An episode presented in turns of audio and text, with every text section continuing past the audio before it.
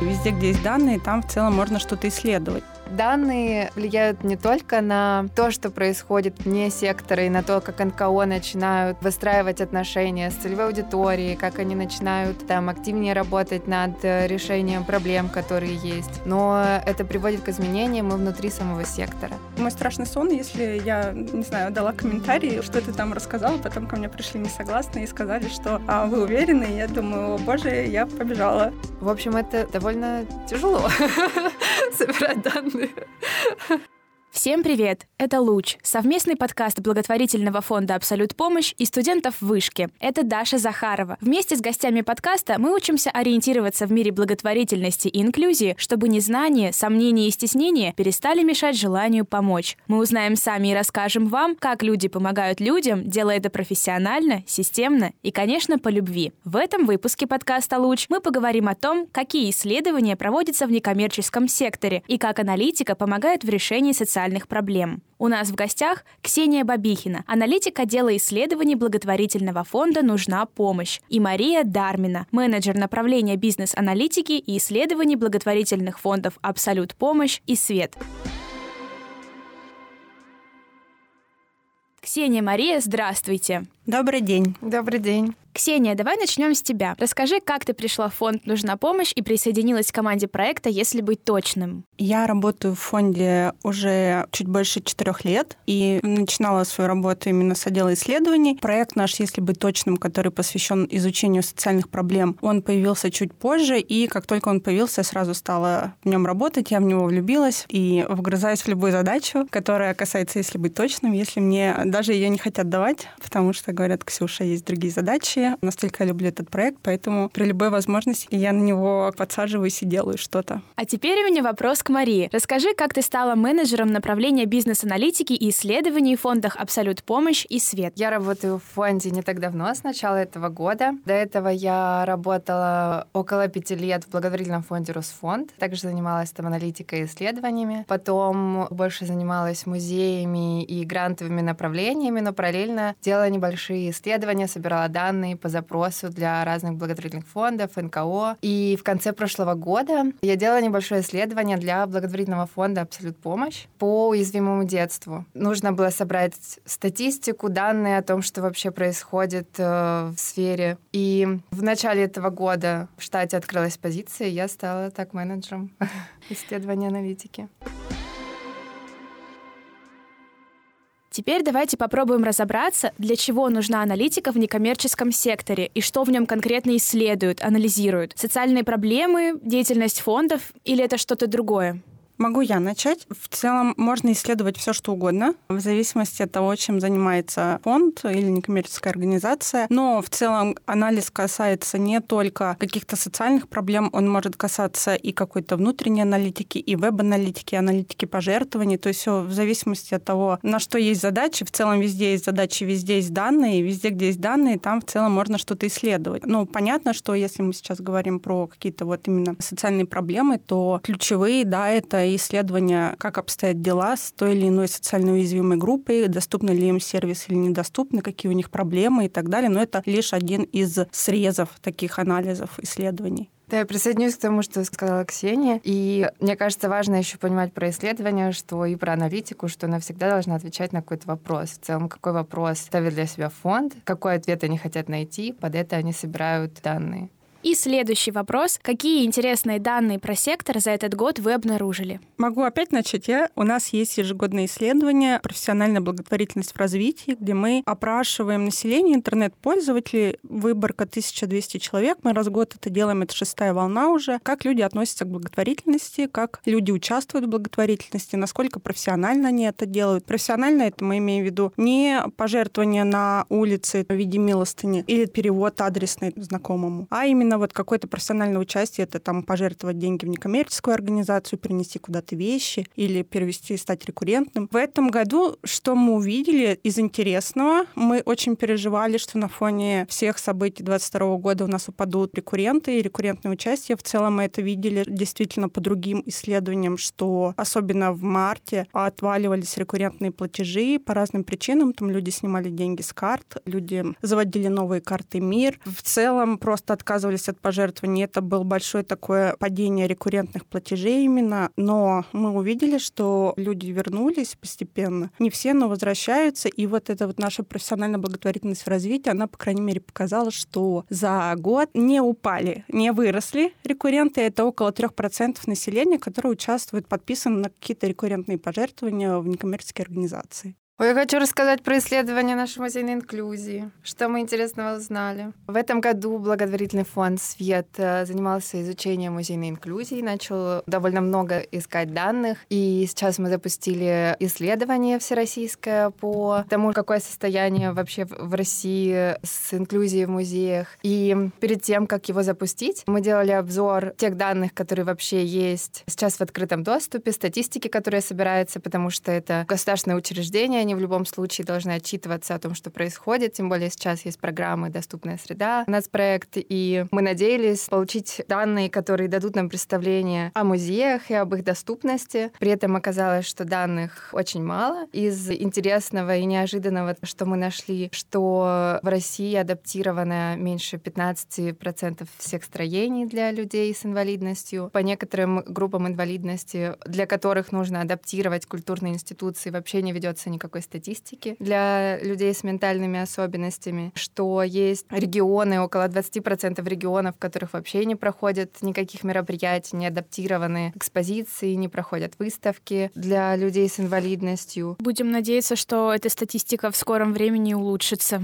А что исследуют чаще всего и какие сформировались тенденции? Мне кажется, что в большей степени фонды, в смысле исследования и аналитики, занимаются своей деятельностью, мониторингом своих проектов и программ и их эффективности. Я довольно долго работала с грантами и с грантовыми заявками, и я точно знаю, что это одна из больших проблем НКО — способность поместить свою деятельность в какой-то большой контекст и проблематизировать. Не просто сказать, что у нас есть проекты, они хорошо развиваются, и мы будем их развивать, а сказать, почему они нужны, что происходит в их регионе, в их городе, что происходит с э, их целевой аудиторией, и какие причины проблемы, и каким образом проекты могут решить эти проблемы. Наблюдая за тем, как НКО проблематизируют то, что они делают, свою деятельность, становится понятно, что исследования именно в области изучения тех проблем, которыми они занимаются, не очень сильно распространены распространены, во всяком случае, среди небольших НКО. А как вы считаете, почему проводить исследования в некоммерческом секторе это важно?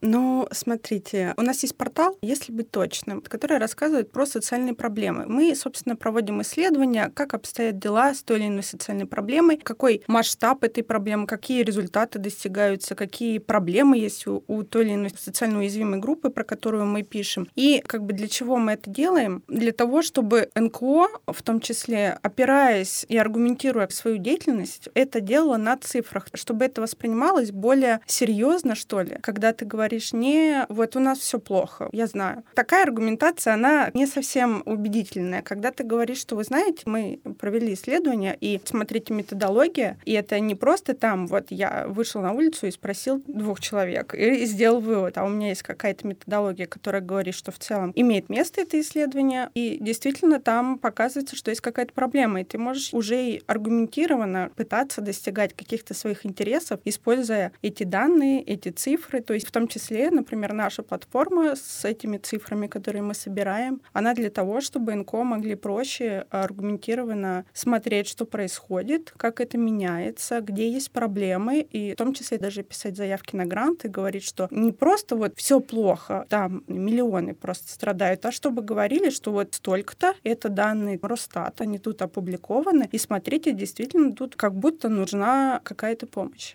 В общем и целом, какие бывают методы? Да как и классические все исследования, то есть ты можешь начать с опроса своей ключевой группы, с какой-то фокус-группы, перейти в какой-то снежный ком, выйти на улицу, начать просто всех опрашивать. Ты можешь э, интернет-опросом их опрашивать, ты можешь просто собирать, опять же, какую-то статистику по масштабам, численности и так далее, оттуда уже какие-то делать выводы, общаться с экспертами. То есть все зависит от того, что ты за исследование делаешь, кого ты исследуешь. От этого определяется метод. Исследование в ИНКО ничем не отличается от какого-то другого исследования. Другое дело, что ты исследуешь. А теперь предлагаю поговорить побольше о вашей деятельности. Например, на сайте проекта «Если быть точным» недавно вышла статья о смерти от отчаяния. В ней иллюстрируется один интересный аспект работы аналитиков — классификация. К примеру, в этом исследовании один случай смерти можно расценить двояко. С одной стороны, это может быть следствием алкогольного отравления, а с другой — это смерть от сердечной недостаточности. Насколько я понимаю, со сложностями в классификации исследователи встречаются часто. Расскажите, так ли это? И если да, как вы решаете подобные проблемы? Как добиться точности данных и сделать их максимально достоверными? Проблема таких данных в том, что не мы их делаем, они собираются на федеральном уровне, и какая туда заложена методология, такая туда заложена методология. И, собственно, как и написано, ты такие выводы и делаешь. И действительно, если конкретно брать этот случай, то есть проблема с классификацией и отнесением туда или в другое место причины смерти человека. И понятно, что да, в каких-то, наверное, случаях это может как-то случайно, не случайно, но не туда попадать. Что мы в этом случае делаем, вообще для меня это, так сказать, большой стресс всегда, потому что если это какая-то неоднозначная цифра, то первое, это я, конечно, советуюсь с экспертами. Я прихожу к экспертам, которые занимаются смертностью там, или смертностью от онкологии, от злокачественных образований, или смертностью от сердечно-сосудистых. В общем, ты идешь к экспертам, уточняешь, что, как, почему это работает. Дальше мой основной принцип — это если я что-то пишу, то я стараюсь писать «возможно». Я люблю использовать использовать. Возможно, скорее всего, похоже на это, но стараюсь не утверждать там, где я не уверена. Поэтому это мой страшный сон, если я, не знаю, дала комментарий, что ты там рассказала, потом ко мне пришли несогласные и сказали, что а, вы уверены, и я думаю, о боже, я побежала. Поэтому здесь ты стараешься максимально очистить эти данные, получить там экспертные какие-то оценки и уже их привести, подсвечивая, что эта цифра, я вот с ней ничего не могу сделать, она вот такая, это может значить это и это. А дальше на свое усмотрение читатели делайте выводы. А теперь у меня вопросы к Марии. Мы знаем, что недавно в Еврейском музее и Центре толерантности прошла дискуссия «Человек с инвалидностью в музее», во время которой вы с командой презентовали результаты совместного исследования. Расскажите о нем подробнее. Кто был инициатором, что и с какой целью вы исследовали, какие инструменты использовали, почему выбирали именно их, и последнее, с какими сложностями столкнулись в ходе исследования. Исследование началось с разговора, с обсуждения исполнительного директора Фонда Света Анны Скоробогатовой и Анны Макарчук из Центра толерантности о том, что она рассказывала, что не делают мероприятия для людей с инвалидностью, но они почему-то не всегда приходят. И мы решили разобраться, почему люди не приходят на мероприятия, которые для них организовывают, почему они вообще не приходят в музей, и выбрали метод CGM. Это метод, который используется в маркетинге для изучения опыта клиента, для того, чтобы проследить весь путь клиента и понять, где у него есть точки контакта, например, например, с, с самим товаром или услугой, и где этот путь удобен, где неудобен, где могут быть проблемы на этом пути, которые абсолютно не очевидны и могут не осознаваться как значимые. Соответственно, применяя этот метод к исследованию опыта посетителей с инвалидностью в Еврейском музее, мы хотели понять, как люди приходят, какой у них путь до самого музея, какая навигация, что с ними происходит в музее, где им удобно, где неудобно, когда они проходят через охрану, через кассы, курсы, пытаются понять, что вообще происходит э, в музее, как найти выставку, найти туалет, как они проходят по самой выставке и так далее. В общем, мы хотели собрать весь путь человека и разобраться, что он чувствует на каждом этапе этого пути. Нас проводил по этому исследованию методолог Андрей Ващенко, который разработал для нас дневники наблюдений, которые должны были, с одной стороны, заполнять э, сами посетители с инвалидностью в музее, а с другой стороны, должны были заполнять сотрудники и наблюдать наблюдать, как посетители заходят в группы, где у них сложности, где они останавливаются, где они начинают что-то спрашивать, и все это записывать в дневники. Это был очень забавный опыт. Мы создали между собой чат в Телеграме, и сотрудники музея делали фотографии, постоянно писали в чат, там так, они зашли, что-то происходит, и скидывали нам. Потом мы это все отсылали Андрею, он анализировал все вместе. Дневники были у посетителей с инвалидностью, мы просили их заполнить после того, того, как они посмотрели выставку и сходили на экскурсию. И после наблюдений у нас были с ними интервью, где мы просто спрашивали, как они ходят в музей, что они обычно чувствуют, когда они приходят, где им сложно, где им не сложно и так далее. Насчет сложностей, с которыми мы столкнулись, когда мы уже разработали всю методологию и были ужасно просто горды собой, что у нас такие классные дневники, у нас такие классные гайды, мы хотели как можно скорее начать. Музей приглашает первую группу людей с инвалидностью, это были слабослышащие и глухие люди. Они смотрят на наши дневники. Мы их предупреждали заранее, что нужно будет остаться после экскурсии, заполнить дневники, никто ничего не заполняет. Приходит вторая группа, никто ничего не заполняет. Также в каком-то случайном разговоре у нас спрашивают, а вы адаптировали все материалы? Вы говорили с людьми, которые должны адаптировать для разных групп с инвалидностью? Мы такие, нет, мы ничего не адаптировали. Мы начали разговаривать с экспертами. Но сказали, вам вообще нужно было в другой форме делать э, все материалы. У нас дневники были в форме таблицы. Нам сказали, что для людей с некоторыми особенностями и заболеваниями просто сложно читать такие формы. Все должно быть просто в текстовом формате. Что у нас э, довольно сложные были слова, где мы писали «опишите эпизод» или что-то такое, какие-то термины, что это все нужно убрать. Везде нужно максимально закрыть вопросы, чтобы у всех были очень узкие варианты ответов, потому что для людей с инвалидностью прийти в музей, пройти экскурсию — это уже очень большая нагрузка. И нужно к концу уже максимально их разгрузить. Мы что-то успели адаптировать, что-то не успели. Мы записали на РЖЯ видео с приглашением для людей. Мы рассылали уже сами видео, активно включали экскурсоводов, которые с ними работали. Таких лидеров групп, например, людей с ментальными особенностями, э, ну, обычно приводили люди, которые организовывали всю группу. Мы просили их еще раз поговорить. И так у нас пошло. Исследование мы собрали довольно много данных. Все эти данные мы отдали методологу, который собрал это все в путь клиента и распечатал нам на постерах, которые заняли 20 метров комнаты. Мы обклеили полностью аудиторию этими постерами. И из каждой точки пути, где были какие-то расхождения или наоборот, где одно и то же говорили и сотрудники, и люди с инвалидностью, которые приходили в музей, Андрей для нас вывел какие-то ключевые вопросы, на которые нам нужно ответить. Мы собрались на общий воркшоп. Там были сотрудники музея, сотрудники Центра толерантности и сотрудники фонда. Мы все вместе пытались придумать какие-то решения возможные. И потом уже музей забрал себе все эти карты, чтобы дальше продолжать над этим думать. Спасибо, что поделилась этим опытом. Было очень интересно послушать. И теперь, конечно же, хочется узнать о том, какие были результаты исследования и что вы планируете с ними делать.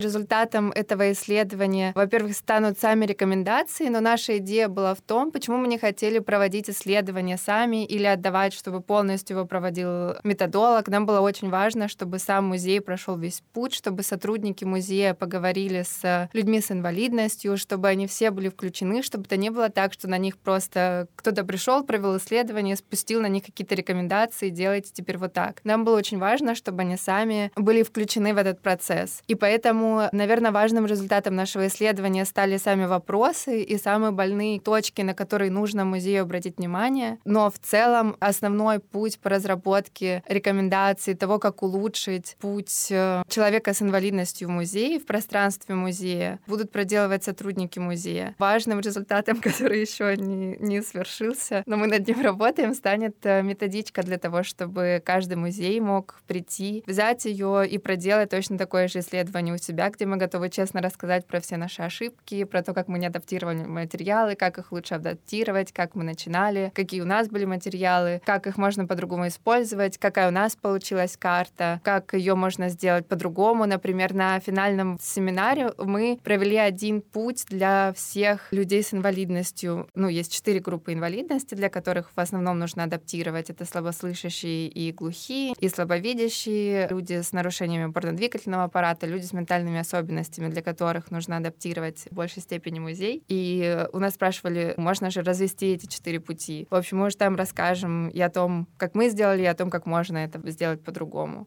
Мне кажется, что благодаря такому исследованию еврейский музей станет идеальным местом для всех.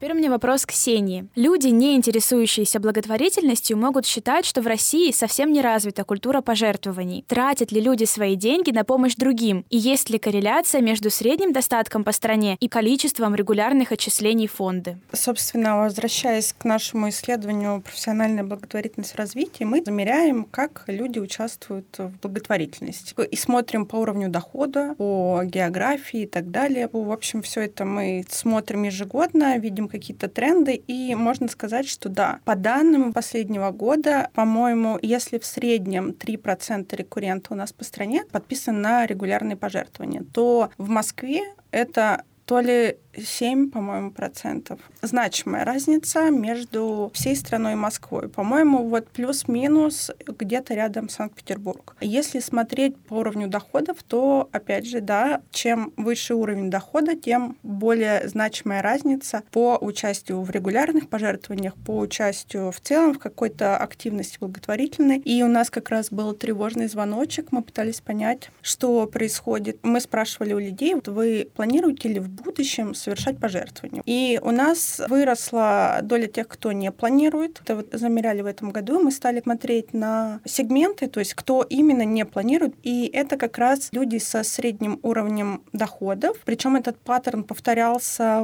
в когда начинался коронавирус. То есть в 2020 году было такое же падение, потом возвращение, сейчас тоже небольшое падение. Люди, которые устойчивы финансово, но они только э, забрались на какой-то уровень среднего дохода, и тут э, из-за каких каких-то событий, они начинают уже как-то у себя ужимать и меньше участвовать. А если есть человек, который не разбирается в этой сфере, но тоже как-то хочет поучаствовать в благотворительности и, например, сталкивается с данными подобных исследований, что он может для себя извлечь из этих данных и чем они для него могут быть полезны?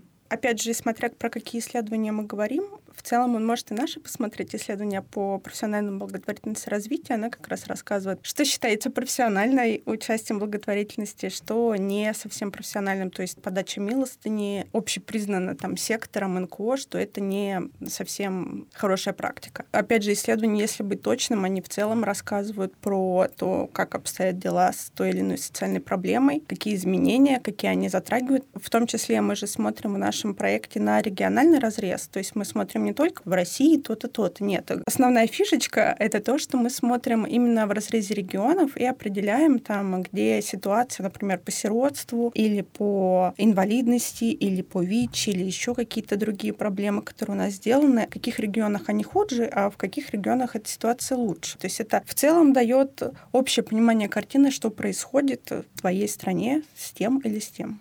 А легко ли интерпретировать данные, когда ты не разбираешься в этой теме? Это задача уже человека, который пишет это, в том числе так донести, чтобы это было, наверное, однозначно, б, в целом было понятно, про что тут рассказано. Да, я сама иногда могу наткнуться на исследования, на какие-то, которые я вообще не понимаю, про что это говорится, и что, что это за набор слов. Я пойду гуглить и пытаться как-то интерпретировать это. Но мы пытаемся написать так, чтобы это было понятно. А расскажите о каких-нибудь ярких примерах, когда результаты исследований побуждали общество на активную дискуссию или на реальные попытки что-то изменить выпуская исследования на «Если быть точным», конечно, у нас одна из целей — это то, чтобы на эти данные опирались, опирались НКО, на них смотрели люди, принимающие решения, и это такое вот адвокатирование происходило, и что-то менялось. По крайней мере, мы обращали внимание на это. Это, к сожалению, очень тяжело измеряется, свое социальное воздействие именно таким образом. В целом, любое социальное воздействие тяжело измеряется, но измеряется. Но здесь, когда это идет в таком виде, именно там публикация материалов исследований, это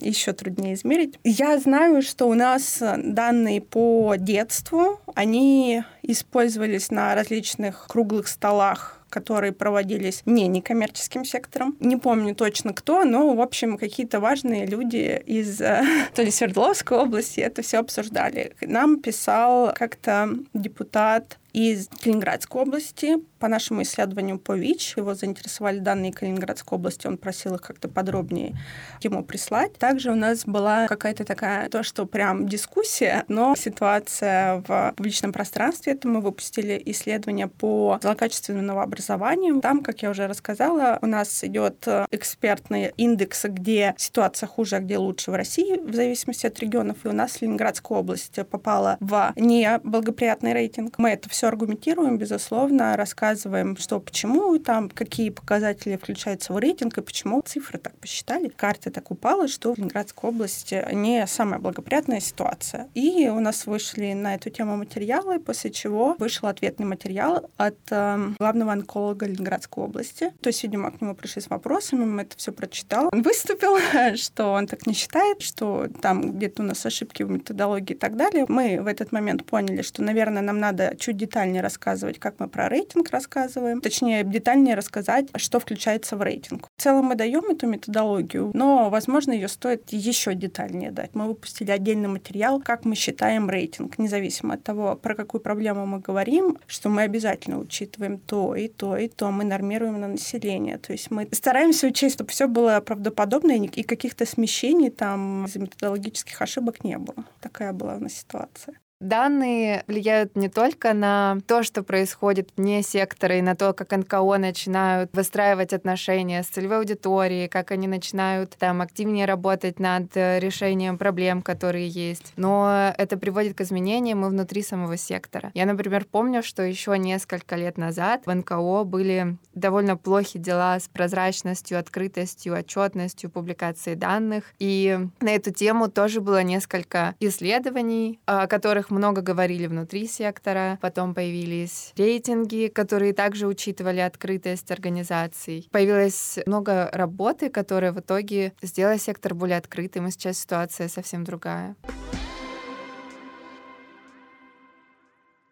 Теперь предлагаю перейти к следующему блоку. И у меня вопрос к Ксении. На странице проекта «Если быть точным» вы говорите, что планируете представить на сайте не менее 20 тем и развить эти темы вглубь. Скажите, с каких тем проект начал свой путь и почему именно они были выделены как основные? Да, планы у нас большие. Я надеюсь, что у нас все получится. Начали мы с пятью проблемами. Самая первая наша проблема — это сиротство. В целом, как выбираются проблемы? Острота и востребованность еще большую роль на самом деле играет доступность данных по социальному сиротству, в целом по детству. Довольно много данных доступно. Они собираются Росстатом, просвещение и так далее. Мы знаем, что есть данные. Вопрос, что их осталось там запросить, скачать, посчитать, загрузить и так далее, но они есть. При запуске нового исследования мы иногда можем столкнуться с тем, что вот данных нет. Например, когда мы исследовали места лишения свободы, это тоже была одна из наших первых тем, как обстоят дела в тюрьмах, как люди живут, что вообще там происходит и где лучше, где хуже. То есть мы ее взяли, потому что вроде бы как востребованная, там около 500-600 тысяч населения находится. И момент, когда мы уже стали заниматься проблемой, поговорили с экспертами, что там важно и не важно подсветить и рассказать, казалось, что данные недоступны. То есть они публикуются на сайтах ФСИН отдельных регионов, но они публикуются там условно за 2017 год, а когда ты пишешь запрос, то тебе их не присылают. Столкнулись с тем, что мы просто не можем получить эти данные никак. И пришлось эту проблему рассказывать и преподносить, и рейтинг строить не про то, где условно хуже и лучше в тюрьмах, а про то, где более открытая система с точки зрения данных, а где более закрытая система. Кто из ФСИНов дал нам данные хоть какие-то, а кто не дал. Кстати, на примере пришлось перелопатить несколько сайтов ФСИНов и писали в каждый ФСИН запросы, и вот как раз мне запомнился кейс с Чеченской Республикой, где мы написали запрос э, во ФСИН, что могли бы вы предоставить, а мы каждому ФСИНу присылали табличку, что вот нас интересует вот это, вот это, вот это, вот этот показатель. Мы знаем, что в целом они собираются, но вот, вот на сайте не показываются. Собственно, в СИН Чеченской Республики он просто повесил ее на сайте, эту табличку, он ее заполнил. Все нам циферки за три года. Проект наш направлен на то, что мы не просто смотрим, что сейчас, а мы смотрим в динамике, какие изменения в какой именно области происходят. И они повесили прямо на сайт эту табличку со всеми показателями. Поэтому там плюсики они заработали по открытости. Но большим барьером для исследований является наличие данных. У нас есть исследования инвалидности, но это очень масштабные исследования. Есть э, ментальные нарушения опорно-двигательного аппарата. Это все разные аспекты. Или у нас есть исследования злокачественных образований. Мы тоже смотрим на всю картину. Да, мы смотрим на какие-то отдельные нозологии, но понятно, что отдельная нозология влечет за собой еще там кучу всего. Или исследования экологии, как обстоят, собственно, экологические проблемы регионов, что происходит в том или ином регионе с точки зрения экологии. И это наш первый подход к тому, что мы отдельно строили рейтинг по воздуху, по почвам, по отходам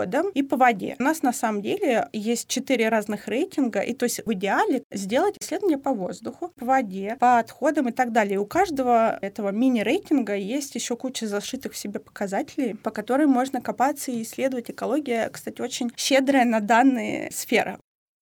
А теперь у меня вопрос к Марии. Фонд «Абсолют помощь» работает с темой уязвимого детства. Как обстоят дела со статистикой по этой теме? Со статистикой по этой теме тоже очень нехорошо обстоят дела. В начале этого года мы искали данные по пяти таким большим направлениям, которые проходят ребенок с инвалидностью, ребенок с нарушениями здоровья, там постановка диагноза, потом ранняя помощь, реабилитация, абилитация, система адаптивного образования, сопровождаем проживание проживания, сопровождаемое трудоустройство, его включение в социокультурный контекст. И мы начали по каждому из этих блоков собирать данные, и оказалось, что их эм, практически нет. Так как это довольно узкие темы, и у нас были довольно узкие запросы внутри каждой из них. Мы хотели найти ответы на вопросы, которые у нас есть, понять, как обстоит дело, и как нам на основании этих данных дальше, например, развивать грантовые конкурсы, поддерживать наше НКО, как нам выстраивать стратегию работы фонда. И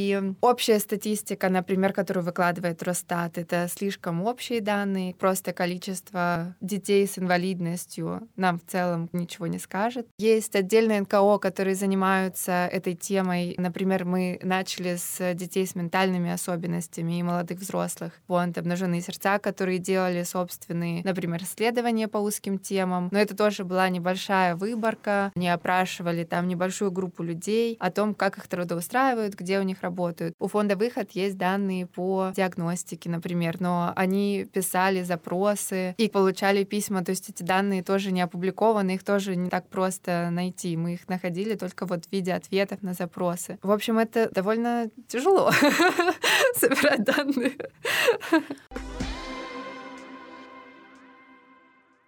Еще немного насчет сложностей. Ксения, «Если быть точным» вы много говорите о бедности, ВИЧ, экологии, эмиграции. И часто результаты работы подсвечивают неприятные факты. И они не всегда демонстрируют положительные тенденции. Как общество реагирует на такие данные? И были ли негативные реакции на результаты исследований или, например, неприятные ситуации из-за этого? Вообще у нас а, была внутри фонда дискуссия по поводу того, не слишком ли выглядит, что вот все плохо и плохо. Но мы подумали, что и поняли, что на самом деле мы пишем не только про плохое, мы пишем в целом как есть. И если есть что-то хорошее, мы тоже хвалим. У нас всегда в каждом рейтинге регионов есть э, хорошие регионы, вот, которые попали в рейтинг А, значит, проблема низко выражена. Вот. И в рейтинг Е это если она ярко выражена. И в любом случае мы какие-то регионы всегда хвалим. Или хвалим тот или иной показатель, который для оценки там рейтинга, с ним все хорошо, допустим. Или положительная динамика, или действительно там увеличивается число людей, получающих современные препараты, или просто получающих лечение, или там быстро дети устраиваются в семьи и так далее. То есть про это тоже пишется. Какого-то негатива про то, что мы пишем, что все плохо, нет, потому что на самом деле мы не пишем, что все плохо. И в чем важность вот таких исследований, я это говорила в начале подкаста, что мы опираемся на данных, а это большая убедительная ниша. То есть ты говоришь не просто вот смотрите, ха-ха-ха, вот тут вот все просто плохо, а вот там вот просто все хорошо. Ты это говоришь, аргументируя цифрами, не просто там какое-то одно, а ты прекрасно понимаешь, что проблема, она комплексная. Условно, например, численность людей с инвалидностью — это не показатель, что это все плохо. То есть вопрос, как живут эти люди с инвалидностью. И ты поэтому оцениваешь регион не то, что тут много людей с инвалидностью, а вопрос, что с ними происходит дальше. То есть они как-то адаптированы, не адаптированы. Если есть ли у них средства реабилитации и так далее, и так далее. И ты это все показываешь.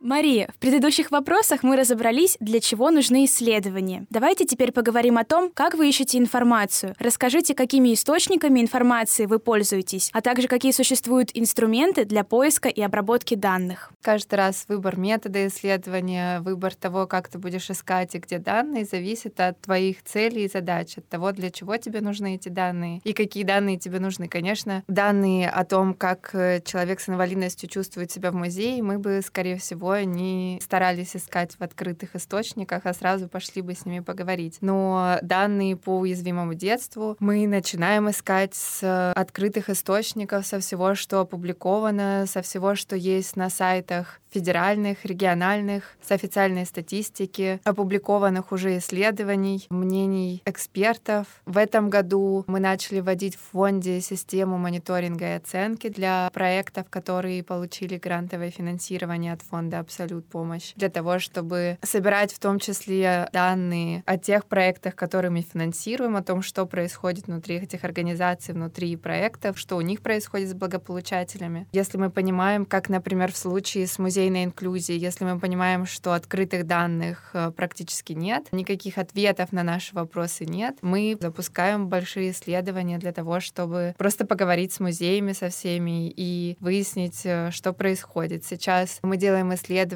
как раз о музейной инклюзии. У нас уже прошел качественный этап. Мы поговорили с 12 музейными сотрудниками из Москвы, из регионов и с четырьмя экспертами об инклюзии. Сейчас на основании этих интервью мы разрабатываем анкету и будем рассылать ее в музей. Надеемся охватить 600-800 музеев и выяснить, что с инклюзией. Это мы делаем, потому что других данных, тех, которые нам нужны, там, например, в открытых источниках нет. А какие открытые источники можно использовать и каким данным можно доверять? Я стараюсь, во всяком случае, начинать всегда с официальной статистики. Это те данные, на которые можно ссылаться. Как мы тоже уже сегодня говорили, в любом исследовании, мне кажется, первое, что нужно сделать, это открыть его методологию, посмотреть, как его делали, кого опрашивали, сколько человека просили и какие вопросы им задавали, потому что очень часто ответы, которые получает исследователь, могут быть искажены самой формулировкой вопроса. Мне кажется, в первую очередь стоит всегда обращаться к официальным данным. Это Росстат, и дальше министерство, департаменты в зависимости от той темы, которая вам интересна. Например, по музеям нам в большей степени интересны сайт Минкульта, на котором публикуются открытые данные, счетная палата, которая публикует отчеты также с данными, разные департаменты, сайты самих музеев. Когда у нас не было вообще никаких данных, и нам нужно было быстро собрать, что в каких музеях есть для людей с разными группами инвалидности, мы просто открывали каждый сайт и смотрели, есть ли вообще у них такая страница, что на этой странице странице написано. Там написано, что вам обязательно нужно позвонить, предупредить нас за месяц о том, что вы придете, и мы постараемся что-то сделать, или там написано, что вы можете прийти, или там вообще ничего не написано. Причем, когда мы искали, например, зарубежный опыт музейной инклюзии, я бесконечно пыталась в поисках вбивать что-то вроде там инклюзия, как включить людей в деятельность. Там это вообще уже в других разделах accessibility, где просто о том, насколько доступен музей для посетителя. И мне кажется, что что начинать всегда стоит с первоисточников, которые можно найти. Можно использовать результаты проведенных исследований, ну и нужно для этого их и проводят. При этом обращая особое внимание на методологию, особенно если у вас есть склонность доверять исследованиям, на то, как оно проводилось, сколько опросили людей, как их опрашивали, какие им задавали вопросы, а может быть, как анализировали данные, если есть такая информация. Разговаривать с целевой аудиторией вашего исследования, задавать им вопросы. Если вы не находите ни в каких открытых источниках ничего, никаких исследований не было, попробовать собрать выборку целевой аудитории, разослать э, опросы, собрать данные через них, найти экспертов, поговорить с экспертами, собрать экспертные мнения. Ксения, а что ты думаешь на этот счет? Как у вас проходит поиск информации и дальнейшая работа с данными? Если говорить про «если быть точным», то я, собственно, присоединяюсь к Маше. Мы ограничены тем, что у нас исследования происходят в региональном разрезе, и мы их сравниваем. А это значит, что у нас должны быть данные по социальной проблеме, а, по региону, б, так, чтобы мы могли их сопоставлять друг с другом. Поэтому это официальные данные, чтобы ты мог сказать, что вот, условно, Республика Татарстан и Самарская область, мы их сравниваем, потому что их одинаково собирали. И это не потому, что там где-то кто-то услышал, и ты сказал, а вот их собрали по единой методике, их собирают по единой методике ежегодно. Вопрос качества этих данных, он может возникать. У меня были случаи, когда я находила ошибки. Я писала, не знаю, я надеюсь, что данные менялись, смотрела какую-то таблицу как раз по ВИЧ, по числу обследованных на ВИЧ-инфекцию в регионах. Я вижу, что в каком-то регионе очень сильно упало число обследованных. Настолько аномально, что ты думаешь, там явно что-то произошло. И это надо копать, надо писать запросы в Минздрав, Росстат, там, что произошло. В итоге оказалось, что это просто ошибка, там, что где-то потерялся нолик при передаче данных там из одной таблицы в другую, вот, потерялись данные, но в любом случае у нас других данных по обследованию нет. По-моему, мы не смогли получить, сколько было обследовано в том году вот в этом регионе. То ли мы его взяли как в предыдущем году, то ли как-то не учитывали. В общем, я уже не помню, как мы поступили в том случае. Но, возвращаясь к вопросу, ты ограничен тем, что у тебя по регионам можно посмотреть по единой методике, это официальные данные. Мы стараемся использовать разные источники официальных данных, то есть исследуя проблему, мы берем не только там данные Минздрава. А мы еще стараемся разбавить это данными других ФАИВов. Например, в исследовании злокачественных новообразований у нас данные Минздрава, у нас данные госзакупок э, препаратов для лечения онкологии злокачественных новообразований, у нас данные э, Федерального фонда обязательного медицинского страхования. То есть мы разбавляем и стараемся, чтобы если где-то есть ошибка в данных или где-то что-то не так может быть с данными, то мы это стараемся компенсировать тем, что у нас есть еще данные из других источников источников, которые также собраны по какой-то единой методике. Где-то что-то не очень хорошо, то это, наверное, всплывет, если у тебя есть несколько источников. Ну, в том числе мы также обращаемся к данным некоммерческих организаций, если там качественная методология. Например, в ВИЧ мы пользуемся также данными госзакупок препаратов для лечения ВИЧ. Они ежегодно мониторятся коалицией по готовности к лечению, они собирают эти данные, публикуют в разрезе регионов, и мы их тоже себе просим разрешения опубликовать, рассказать и использовать в исследовании.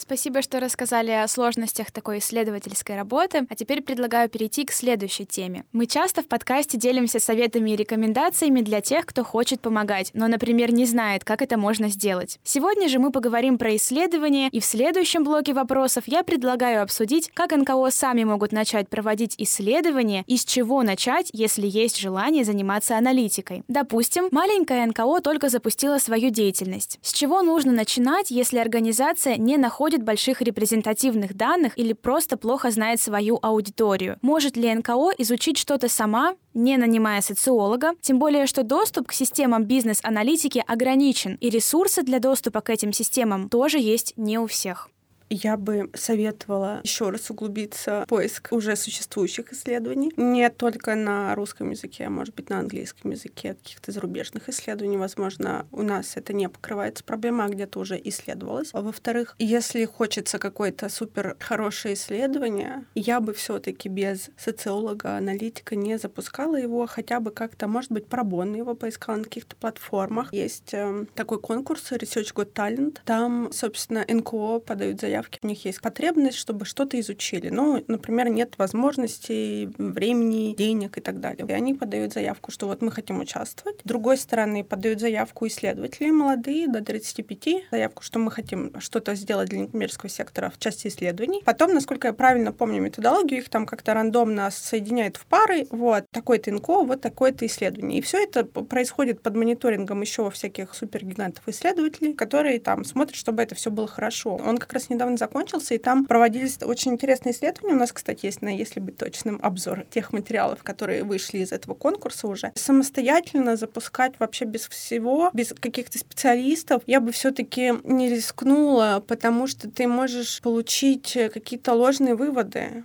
Нам еще кажется интересная история про низкобюджетные инициативы. И правильно ли я понимаю, что можно проводить базовые исследования своими силами или привлекая интеллектуальных волонтеров, может быть, например? Можно еще, например, опросы представителей того или иного сообщества проводить через Google формы. Вполне себе можно составить этот опрос. Возможно, с кем-то еще бы консультироваться в правильности формулировки. Опять же, как раз Маша про это говорила, что тут же еще важно, не задал ли ты так вопрос, чтобы склонить уже как-то к какому-то варианту ответа поэтому ты, может быть, сам этого не хотел, но как-то так спросил, что люди, конечно, скажут нам, ну, я так не делаю вообще-то. Поэтому, может быть, кого-то можно привлечь, но вполне себе пропустить и запустить там опрос по удовлетворенности получения услуг, хотя бы в рамках э, тех благополучателей, с которыми ты работаешь. Там нравится, не нравится, что не нравится и почему не нравится, это в целом вообще можно.